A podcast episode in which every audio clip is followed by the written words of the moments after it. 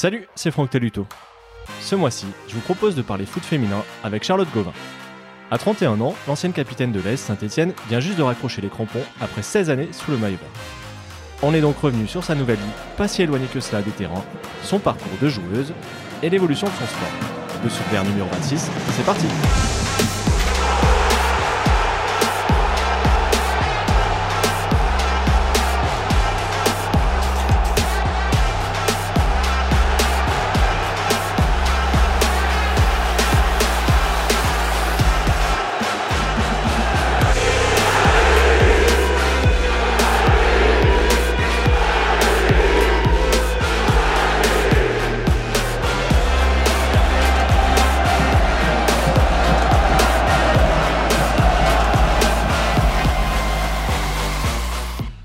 Salut Charlotte. Bonjour. Merci d'avoir accepté l'invitation pour parler de ton parcours et plus largement du, foot féminin. Je vais commencer par prendre de tes nouvelles puisque tu as arrêté ta carrière, si tu m'arrêtes si je, si je dis des bêtises, en mai 2021. Ça fait donc un peu plus de six mois maintenant au moment où on se parle. Oui, c'est ça. Comment ça se passe pour toi depuis? Est-ce que tu as facilement tourné la page? Est-ce que le, ballon te manque encore un petit peu ou pas du tout? Euh, alors ça se passe bien. Euh, la vie, euh, la vie a fait mon double projet fait que j'ai mon métier qui a continué lui à côté, donc donc mes journées sont bien remplies. elles l'étaient déjà, mais elles le sont toujours. le foot me manque un petit peu, même si j'avais un peu plus d'appréhension et au final ça se passe plutôt bien l'après-foot. voilà, ça, me manque un petit peu. Dire que ça me manque pas, ça serait un peu mentir, mais je m'attendais à pire que ça. Tu es né en 90, qui te fait 31 euh, ans. Qu'est-ce qui t'a amené à prendre la décision d'arrêter cette année plutôt que par exemple l'an prochain ou, dans deux ans? Euh, Ça faisait déjà hum, de, on va dire une ou deux saisons que, bah, que je trouvais un peu moins de motivation à, à, aller à l'entraînement, on va dire, à aller, à, aller s'entraîner, à aller au foot. Une fois que j'y étais, euh, il n'y avait pas de, problème sur, sur l'envie hein, et sur ma détermination, mais c'est vrai que il fallait vraiment que, que je me mette un coup de pied aux fesses, euh, désolé l'expression, mais, euh, mais voilà, c'était un peu plus délicat. Les journées étaient très remplies avec le travail. Euh, le soir, il fallait enchaîner tous les soirs, il fallait s'enchaîner avec l'entraînement, donc c'était voilà, ça, devenait un peu un peu lourd. Et puis et puis voilà, il y a un moment, il fallait il fallait le déclic. Alors je pense que les deux années un peu Covid m'ont aussi permis bah, découvrir euh, des soirs sans entraînement. Euh, malheureusement, ce, Covid m'a aussi, euh, je pense, facilité cette transition. Dans quel sens tu t'es rendu compte que ça te manquait moins que ce que tu pensais? Oui, oui, oui. Bah, on a eu des périodes, bah, comme tout le monde, hein, de confinement, etc. Donc, on, avait des petits programmes à faire le soir, en fin de journée ou dans la journée. Et, et mine de rien, bah, voilà, ça, ce, ce, ballon me manquait un petit peu moins que, que prévu, je pense. Euh, tu as fait une, assez longue carrière à, à saint on va y revenir en détail, mais le club, euh, je vais commencer par la fin, le club avait organisé une petite surprise pour marquer le coup, avec euh, Loïc Pirin qui est venu dans, votre vestiaire pour te remettre la, fameuse lampe de mineur. Mm. Comme lui, il y a un petit parallèle qui est, je vais dire sympa, mais, mais non, c'est que toi, comme lui, vous avez arrêté sur une note qui n'est pas forcément positive. Lui, sur un carton rouge en finale de coupe. Toi, avec une remontée en D1 qui se dessinait, mais qui n'était pas certaine. Enfin voilà, tu as arrêté sans forcément avoir eu conscience que le club retrouvait, retrouvait la première division. Oui, c'est ça. Alors, euh, c'est sûr qu'on on rêve tous euh, de la fin parfaite. Hein. Euh, moi, je rêvais d'un match à domicile avec une montée, ma famille, le stade plein, entre guillemets, hein, parce qu'on n'a pas non plus 40 000 personnes, mais voilà, d'avoir, cette fin-là. on m'a toujours dit que les fins qu'on imaginait arrivaient jamais, donc bah, c'est, ce qui s'est passé. Après, voilà, le club m'a fait une une surprise euh, sur laquelle je m'attendais pas du tout. Effectivement, on n'avait pas encore cette, euh, cette bonne, euh, bonne nouvelle de la montée en, D1, mais voilà, c'était, ça a été un moment très chaleureux, plein d'émotions pour moi. voilà, et puis après, il y a eu le, le, dernier entraînement où ma famille a pu être là également, mes amis, mes proches. Donc, avec le recul, là maintenant, six mois après, je me dis que c'était aussi une belle fin. Enfin, voilà, les, les fins, on les a jamais comme on veut, mais, euh, mais l'important, c'est qu'on soit entouré bah, voilà, des, des gens euh, de l'équipe euh, du club qui, qui m'ont suivi pendant, pendant ces 16 années, et puis, et puis ma famille et mes proches.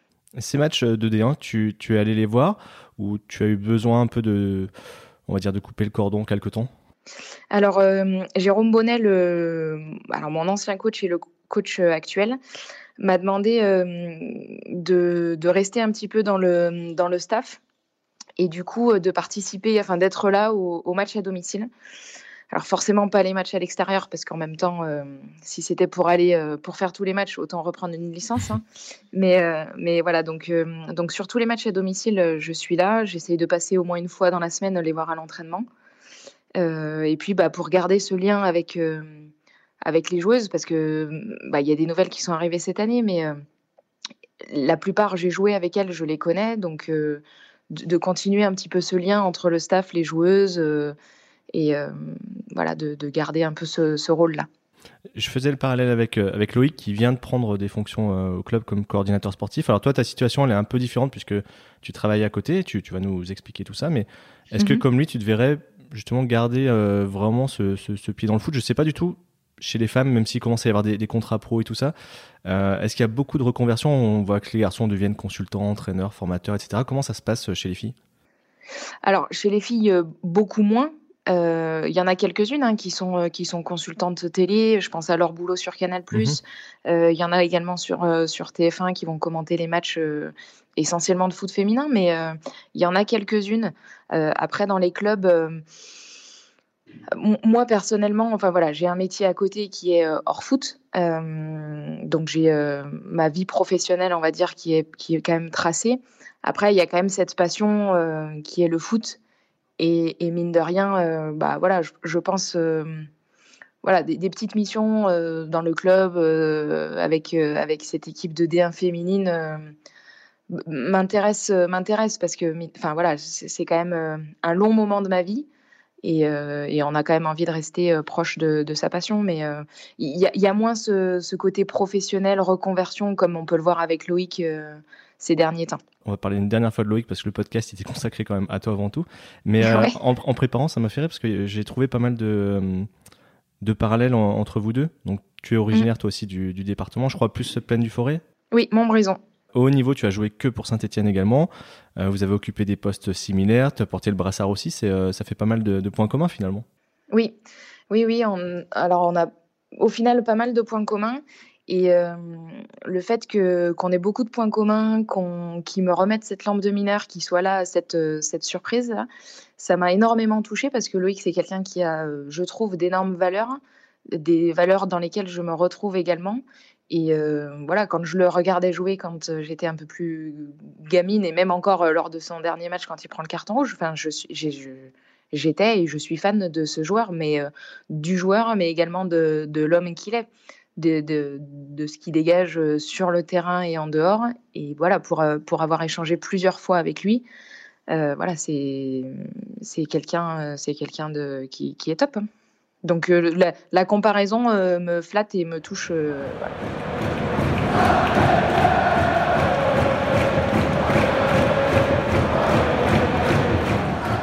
Je te propose maintenant de revenir en arrière. Tu es donc originaire de Montbrison, on l'a dit, où tu as commencé à jouer. Euh, comment tu es venu au foot? Qu'est-ce qui t'a donné envie de choisir ce sport? Et comment se sont passés les débuts? J'imagine qu'à l'époque, c'était peut-être beaucoup moins développé de voir des filles euh, jouer au foot à, je sais pas quel âge, 7, 8, 9, 10 ans Oui, alors j'ai euh, commencé à 7 ans au Football Club de Montbrison. Euh, mon arrivée au foot fut très simple. J'ai euh, une famille, euh, voilà, un père qui, qui, qui est très, qui, était et qui est encore dans le foot. mon frère également, mon grand frère, des cousins, mon grand-père, etc. Donc, donc d'un point de vue famille, c'était très très simple d'y accéder. Et euh, j'ai eu la chance euh, au Football Club de Montbrison euh, bah voilà, d'avoir des coachs également très ouverts à la pratique d'une fille qui joue au foot.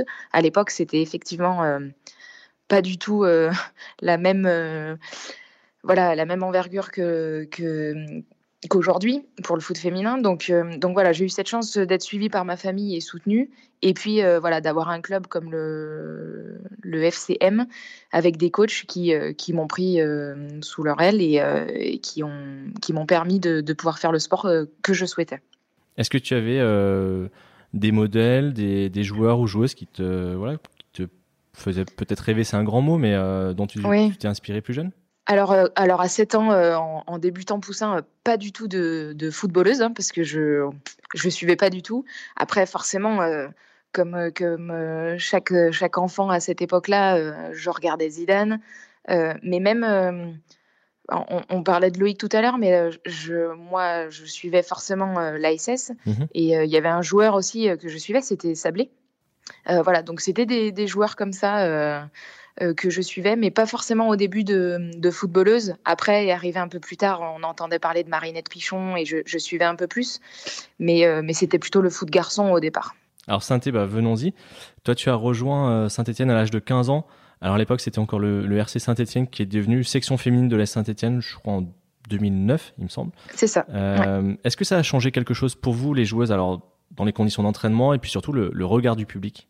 L'époque du RC, on avait déjà pour moi, hein, ma vision, j'avais déjà passé un cap entre bah, les clubs que j'avais fait avant, euh, le Football Club de Montbrison, les Igneux. Forcément, le passage au RC Saint-Etienne, j'ai passé une marche. Et également, quand on est passé à l'AS Saint-Etienne, euh, forcément, euh, bah, mine de rien, on enfile le maillot vert. Donc, rien que pour nous, c'est quand même un sentiment très particulier. Enfin, pour moi, c'était c'était très particulier. Et puis, effectivement, le regard des gens les gens autour de moi, et même quand on se déplaçait euh, bah, un, petit peu partout dans la France, bah, il y a toujours quelqu'un dans les tribunes qui a un maillot vert, qui a une casquette. Il y a toujours un supporter, même si on reste dans le foot féminin, il y avait toujours quelqu'un qui avait, euh, voilà, qui était supporter de Saint-Etienne et qui venait voir une équipe du club de Saint-Etienne jouer. Donc c'est vrai que ce changement-là, on l'a vraiment euh, senti et perçu là-dessus. Saint-Etienne, on le présente tout le temps comme un club euh, particulier, bon, par, son histoire, son public, ses valeurs aussi. Est-ce que tout ça, ce, package, euh, vous l'avez retrouvé aussi, vous, en tant que joueuse de, de l'AS Saint-Etienne alors euh, forcément, on, l'a retrouvé parce que voilà, c'est des, des, valeurs des, entités du club. maintenant, encore plus, je trouve, parce que bah, on, est parti intégré du, du, club, mais on a notre section féminine, on a nos locaux à nous, donc c'est encore, j'ai envie de dire que c'est encore plus facile de, de créer un petit peu son, ce petit cocon et notre petit cocon et, euh, et voilà de d'avoir ses propres valeurs, même si euh, forcément on suit celle du club. Je l'ai dit, donc vous êtes devenu à Saint-Etienne en, 2009. Deux ans après, vous avez gagné le Challenge de France, qui est, euh, bah, je crois que ça s'appelle maintenant Coupe de France féminine. Oui, c'est ça. Est-ce que pour toi, c'est le meilleur souvenir de tes années à Saint-Etienne Alors, c'est difficile d'en choisir un meilleur souvenir, mais c'est l'un des meilleurs, oui. C'est l'un des meilleurs parce que c'est un titre déjà et que bah, pas tout le monde gagne des titres. C'est la Coupe de France, donc euh, c'est quand même pas n'importe quelle coupe. Et puis c'est un titre euh, que, mine de rien, quand euh, on discutait avec certains supporters, on fait partie aussi de l'histoire. les supporters attendaient depuis l'épopée des Verts d'autres titres. C'est arrivé par les féminines. Voilà, donc ça fait partie de l'histoire de l'ASS et, et, pour nous, c'est un très bon souvenir euh, d'avoir marqué l'histoire des Verts, certes, mais également pour nous, euh, voilà, c'est c'est d'énormes souvenirs euh, et, et d'émotions qui ressortent quand on regarde les images ou quand on en reparle. Il reste quoi de, de cette journée-là? Parce que on se rend peut-être pas compte, mais il y avait déjà l'OL à l'époque, le PSG, Montpellier aussi, donc c'était c'était quand même très fort ce que vous avez fait. Ouais, alors les, les, mauvaises langues diront qu'on a eu un tirage facile ça serait mentir de pas de pas le dire également, mais voilà, on a eu euh, on a eu un tirage plutôt favorable dans les tours euh, dans les tours précédents. Euh, Lyon Lyon se fait éliminer par Paris, je crois, non ou par Montpellier. Enfin, donc du coup Lyon est pas en finale. le PSG était un petit peu moins bien classé que, que, le Montpellier de l'époque, et on se retrouve en finale contre Montpellier, donc c'est un peu c'est un peu David contre Goliath, quoi. Donc le coach de l'époque, Hervé Didier, nous dit écoutez, euh, amusez-vous, euh, enfin, des finales, vous en vivrez pas 50 dans votre vie, et puis on verra le résultat à la fin, quoi. Et, euh, on fait un match alors très chanceux parce qu'elle touche les poteaux, la barre. Notre gardienne fait le, un de ses matchs, un de ses meilleurs matchs de sa vie, je pense. Et, et explosion de joie. Enfin voilà, c'est on nous on, on, nous attendait pas là, nous non plus. Hein, mais mais voilà, il y, a le il y a tout le contexte qui fait que, c'est un moment inoubliable. Alors, ça paraît peut-être euh, difficile aujourd'hui à croire parce que la situation sportive est, plus compliquée, mais à cette époque-là, puis même les années après, vous étiez quasiment le quatrième ou cinquième club français derrière Lyon, Paris, Montpellier. Euh, plusieurs joueurs étaient devenus internationaux. Tu gardes quoi de cette période où, vous avez aussi rejoué d'ailleurs une finale et, même une demi-finale de, cette coupe-là? Euh, C'était, bah, on, on, surfait un petit peu sur sur, euh, sur les montées, sur euh, le titre qu'on avait gagné. Euh, voilà, il y avait un groupe qui s'était construit, qui, qui, bougeait très peu au final en termes de, de, départ ou d'arrivée chaque année, chaque saison. Voilà, on avait, on avait vraiment construit un, vraiment un cocon qui faisait que bah, voilà, chaque nouvelle arrivée bah, prenait tout de suite, se mettait tout de suite dans la mayonnaise, prenait tout, tout de suite le même, le même mood et, et, ça se passait très bien. Après, voilà, le, championnat de, D1 euh, féminine a, évolué euh, au, fil des années, et tant mieux. Nous, euh, nous peut-être pas au même rythme. du coup, bah, les années ont commencé à, les saisons à moins se ressembler, à être plus difficiles pour nous, jusqu'à aller, jusqu'à aller à la descente, à la descente en D2 voilà, mais, c'est vrai que ces années 2011 euh, où on gagne, 2013 où on est en finale du, de la Coupe de France, encore une fois, euh, voilà, c'est des années où, euh, où on avait vraiment un vrai groupe très très solidaire. Enfin, c'était voilà, c'était pas 11 titulaires, c'était un groupe de 20, 20 23 joueuses. Tu parles de la descente, souvent des personnes, des, joueurs notamment qui ont connu ça, parlent de traumatisme. Toi et tes coéquipières, vous avez vécu ce, ces semaines-là, ces mois-là, comment? Alors, je vais parler personnellement, mais euh, moi, je l'ai assez mal vécu parce que je, enfin, je suis quelqu'un d'assez investi dans ce que je fais. Et enfin, voilà, pour avoir passé 16 ans euh, dans un même club, euh, il, faut être un minimum investi physiquement et mentalement.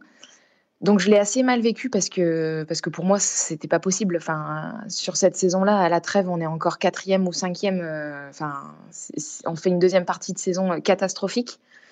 Euh, donc c'est un peu la descente aux enfers. L'été fut difficile euh, et la remise en route euh, sur le début de saison d'après était, difficile. Je me revois parler à Jérôme Bonnet, le, coach qui, reprend la suite du coup, et lui dire je ne sais pas si j'arriverai à avoir le même investissement parce que, j'avais été assez marquée. Des filles, des amis étaient partis également pour voir d'autres d'autres clubs, d'autres choses. Donc c'était un petit peu difficile. Et puis bah, on a su, enfin il a su me remobiliser et puis et puis à, créer une autre dynamique. L'objectif, ça a été tout de suite de, revenir en, Division 1. Euh, ça a finalement pris 4 ans euh, avec mm. euh, cette accession, on va dire, sur, sur tapis vert. comment tu expliques que ça a été si difficile? Vous êtes passé, loin, pas, passé pas loin chaque année, mais ça aura pris plus de temps que prévu? Ouais, en fait, ça a mis le temps. À chaque fois, on est très, comme tu l'as dit, très très proche de cette remontée. Et, euh, et, en fait, euh, c'est ce que je leur dis euh, cette année, c'est que une montée, c'est comme une descente, ça se joue sur des petits détails. Et, malheureusement, chaque année, eh ben, c'était des petits détails, des petits points lâchés sur des, matchs bêtes qui, qui, nous manquaient à la fin et qui, qui ont fait qu'on a réaccédé à la D1 que l'année dernière. Vous avez pu fêter, enfin comment vous avez appris justement la nouvelle de la remontée? Alors, euh, on a appris la nouvelle euh, le 13 juillet. On n'a pas, pas pu le fêter parce que du coup, euh, bah, chacune était en vacances dans ses familles. Enfin voilà, moi j'étais au boulot et j'ai Jérôme, Jérôme le coach qui, qui m'a envoyé en image une photo D1 Arkema, le logo. Et je savais que la décision, voilà, l'arbitrage se faisait ce jour-là. Il m'envoie ce logo.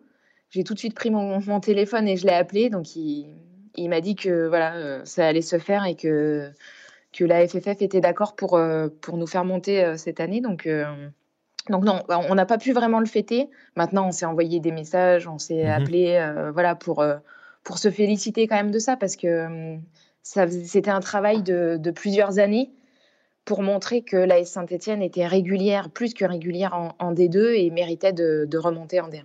Cette bonne nouvelle, ça a jamais remis en, cause ton, ton souhait d'arrêter? Alors, euh, le, passage en D1 est, euh, et tant mieux pour, euh, pour les filles qui restent encore dans, dans ce club de la Saint-Etienne, fait que, qu'on bascule sur une nouvelle ère. les entraînements sont plus tôt. elles doublent certains, certains jours, elles doublent l'entraînement, entraînement le matin, entraînement l'après-midi. moi, avec mon, mon, travail à côté, c'était ça, ça allait pas être possible. Enfin, j'aurais pas eu le même investissement euh, que j'aurais pu avoir ou que je voulais avoir. Euh, voilà. Et puis, euh, et puis j'avais toujours dit au, coach Jérôme de voilà, je voulais boucler la boucle.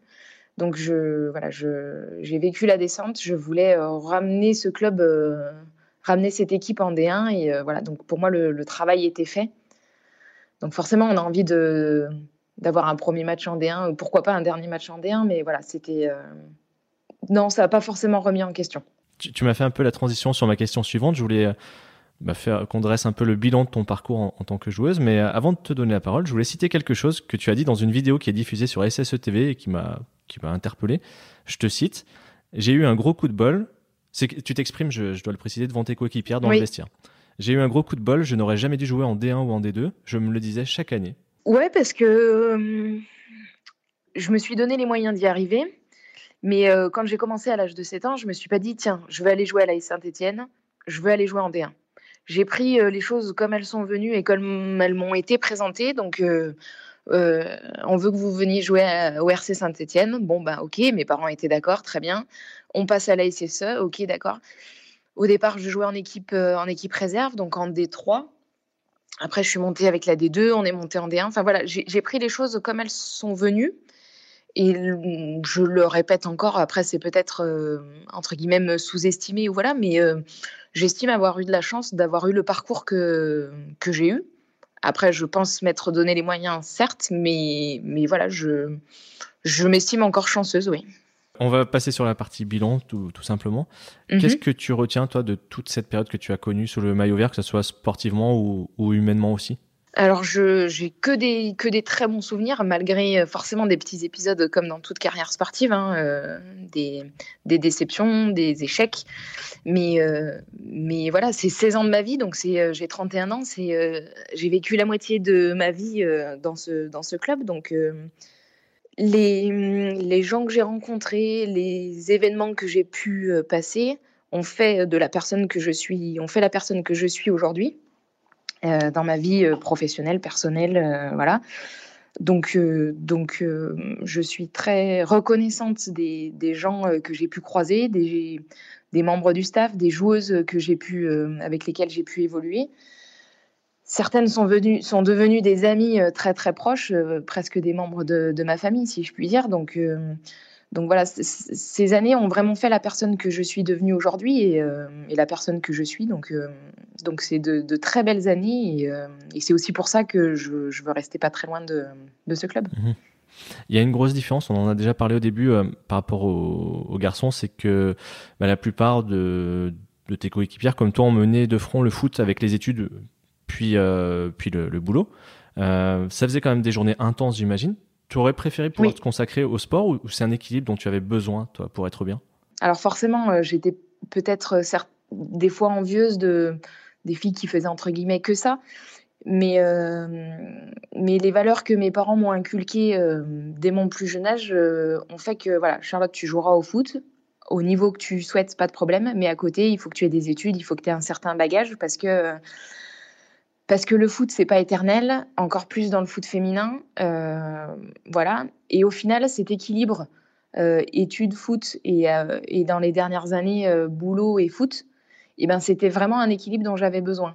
J'arrivais au travail, je pense, j'essayais de plus penser au foot et, ça me permettait de couper. Et inversement, quand j'arrivais à l'entraînement, j'avais beau avoir passé une journée compliquée ou très bien au travail, et ben ça me permettait de, de faire cette coupure également. Donc c'était un, équilibre qui, qui m'allait et qui, qui, fonctionnait. Après, voilà, les, journées étaient très chargées. Enfin, il fallait être euh, tôt le matin au travail pour pouvoir partir assez tôt et aller à l'entraînement. Le dimanche, quand on allait jouer euh, aux quatre coins de la France, et eh ben, le lundi matin, il fallait aller au travail. Donc, euh, donc, donc voilà, ça commençait à, être pesant au bout d'un moment. Tu es, tu es ingénieur qualité, c'est ça? Oui, je suis ingénieur qualité chez Etuan. Donc c'est une société qui fait du, dispositif médical euh, sur Saint-Étienne. On fabrique des produits euh, pour des, patients, pour des gens mhm. qui, ont, qui ont besoin de, ces produits-là. Euh, donc on, doit se fier à, à certains, certaines réglementations, certaines normes. Donc je, je, suis en support des équipes de fabrication, des gens qui fabriquent, bah justement pour les aider et pour, pour, pour faire que le patient, au final, aura un produit qui, euh, qui va l'aider dans son quotidien et qui va euh, le soigner euh, et l'aider. Et dans, dans, les équipes dans lesquelles tu travailles, est-ce que certaines personnes te regardaient, alors pas bizarrement, je trouve pas le bon mot, mais du fait que tu étais quand même aussi une joueuse de, très haut niveau? Est-ce qu'il est qu'il y avait ce regard sur toi? Oui, alors après, ce regard a toujours été, enfin, du moins de ce que j'ai vu, a toujours été bienveillant et, positif. voilà, mais l'ensemble de mes, les, différents directeurs ou responsables que j'ai eus ont toujours été, voilà, intéressés, bienveillants et avaient voilà, pour eux, c'était vraiment un côté positif, euh, l'esprit d'équipe, le sport d'équipe, pour, euh, pour retransférer après dans le, dans le travail, parce que, parce que j'estime qu'on n'est rien sans les autres. Euh, dans le foot, j'étais rien sans, sans, mes partenaires et sans mon équipe, et, dans le monde du travail, voilà, on fait, on fait rien tout seul. Donc, donc non, c'était plutôt bienveillant. Ils suivaient mes résultats, ils me narguaient quand on avait perdu, ou, ou, voilà. Donc non, c'est ça a toujours été bienveillant et ça l'est toujours.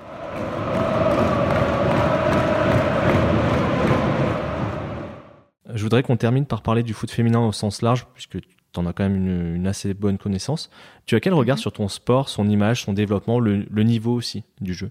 Je vais faire, euh, je vais faire ma vieille. Euh, euh, ce football féminin a énormément évolué depuis, depuis plusieurs années et heureusement parce qu'on on avait besoin de ça. Hein, voilà. donc, donc ça passe par ça passe par de la médiatisation avec maintenant les matchs de D1 qui sont sur Canal+. Ça passe par les matchs de l'équipe de France qui sont tous maintenant diffusés euh, sur euh, C8, etc., TF1, enfin voilà, des grandes compétitions de foot féminin qui sont, euh, qui sont médiatisées. Donc voilà, ça, part par, ça, passe par ces, ces médias, ce relais d'information de nos médias. Maintenant, je vais faire le, l'avocat du diable pour, euh, pour les jeunes qui arrivent dans le, dans le foot euh, féminin. On a besoin de cette reconnaissance. Euh, voilà, quand je vois ce qui s'est passé, nous, ces deux dernières années avec le Covid, on s'entraîne tous les jours. on a des joueuses qui partent de leur pays.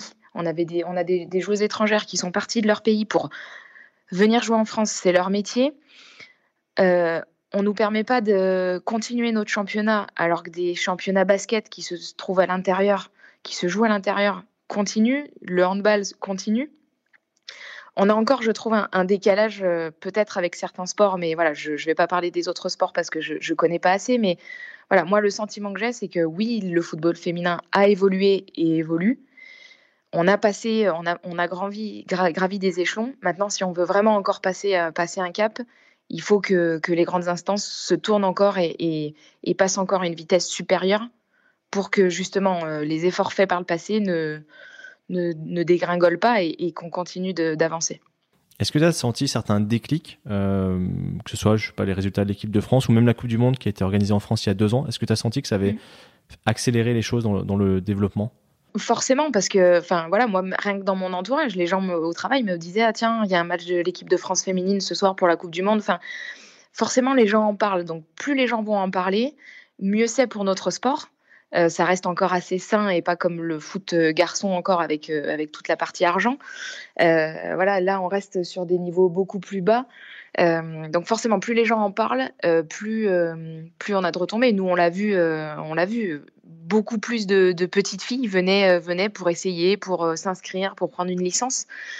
Et mine de rien, ça, passe par là. Enfin, voilà, moi, j'ai commencé à 7 ans et, euh, et, et, les moyens et l'évolution du foot féminin a, fait, a permis que, je continue jusqu'à l'âge de, 30 ans ou 31 ans. Donc, il faut permettre à, ces petites filles de, pouvoir intégrer des clubs comme elles le souhaitent, avoir les moyens de s'entraîner, de suivre leurs études comme elles le souhaitent.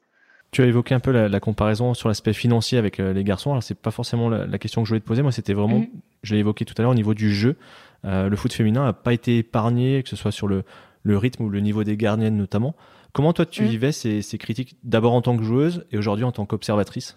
Alors forcément, euh, on a l'impression de faire le même sport que, que nos homologues masculins, donc forcément, ça, ça pique, certaines remarques piquent, piquent sur l'ego, piquent sur sur notre sport et notre passion et, notre métier pour certaines. Donc, euh, donc forcément, on l'a vécu un, petit peu mal. Maintenant, euh, moi, ce que je répondais aux gens, c'était de venir nous voir, de venir voir un match de, foot féminin. Et, les, personnes qui sont venues nous voir n'avaient pas le même regard après. Parce que parce qu'effectivement, on, fait le même sport, mais c'est pas les mêmes euh, pas les mêmes qualités. Forcément, ça sera moins rapide. moins physique et encore. Il y a certains matchs où, c'est bien assez physique, je, pense. mais voilà, c'est un autre œil tactique, un autre, un autre, une autre technique. Voilà, donc moi, je, forcément, ça piquait un petit peu, mais je conseillais aux gens de venir nous voir et, et ceux qui sont venus ont jamais été déçus et sont plutôt revenus nous voir. Donc, donc voilà. Pour améliorer encore tout ça et donner peut-être envie à encore plus de petites filles de, venir pratiquer le foot. Euh, qu'est-ce qu'il faudrait de plus, selon toi? Après, je pense que ça passe par, euh, par la communication euh, des clubs. Nous, on, voit que le passage avec l'AD1, le club communique de plus en plus, mais les moyens de communication de plus en plus pour faire venir les gens à nos matchs au stade. on a une section féminine, une école de foot qui se développe de plus en plus. voilà, ça va passer par, pour moi cette communication et puis arriver à faire euh, venir les gens autour des terrains euh, et, de leur faire voir ce que c'est réellement le, foot féminin. Peut-être pour finir, si tu avais un, un mot à dire à, des parents dont la, petite fille voudrait euh, jouer au foot, ce qui peut encore être difficile à accepter pour certains, qu'est-ce que tu aurais à, leur dire? Bah que de, de, lui permettre de, de, réaliser son rêve ou de, de réaliser son souhait. Voilà, peut-être que, cette petite euh, va se rendre compte que c'est pas ce qu'elle souhaite et à ce moment-là, euh, c'est pas la forcer, euh, mais par contre, euh, voilà, c'est lui permettre d'accéder à, un sport, une pratique qu'elle souhaite faire avec des copines. voilà, ça reste un sport collectif, donc cette petite fille va va grandir avec avec d'autres personnes de son âge, avec des membres de staff qui sont qui seront là pour pour la faire grandir également, donc je pense que les mentalités sont en train de changer et il faut surtout pas aller euh, voilà une petite fille ou même un petit garçon qui a euh, cet œil un peu euh, de découverte, hein, cet œil curieux d'aller voir quelque chose, il faut il faut le laisser faire donc laissons laissons les petites filles qui veulent jouer au foot au moins la chance d'essayer. Mais écoute, en tout cas, un grand merci du temps que, que tu nous as consacré. Qu'est-ce qu'on peut te souhaiter, toi, maintenant, pour la suite? Bah, Avec le, le, l'épisode sanitaire dans lequel on est, euh, la santé pour, euh, pour moi et puis pour, euh, pour mes proches. Et puis, et puis je pense à mes, à mes anciennes collègues qu'elles se maintiennent en D1. Eh ben, écoute, encore une fois, merci pour tout. Et puis, on, on te dit à bientôt. Merci, merci à vous. Merci à Charlotte pour sa disponibilité et merci à vous d'avoir écouté cette conversation. Si vous êtes resté jusqu'au bout, c'est que ce podcast a dû vous intéresser. Aussi, je compte sur votre soutien pour faire connaître Dessous de Verre autour de vous et sur les réseaux sociaux. N'hésitez pas non plus à lui mettre 5 étoiles et un commentaire sur Apple Podcast. Rendez-vous maintenant sur Facebook, Twitter et Instagram pour prolonger la discussion. Ciao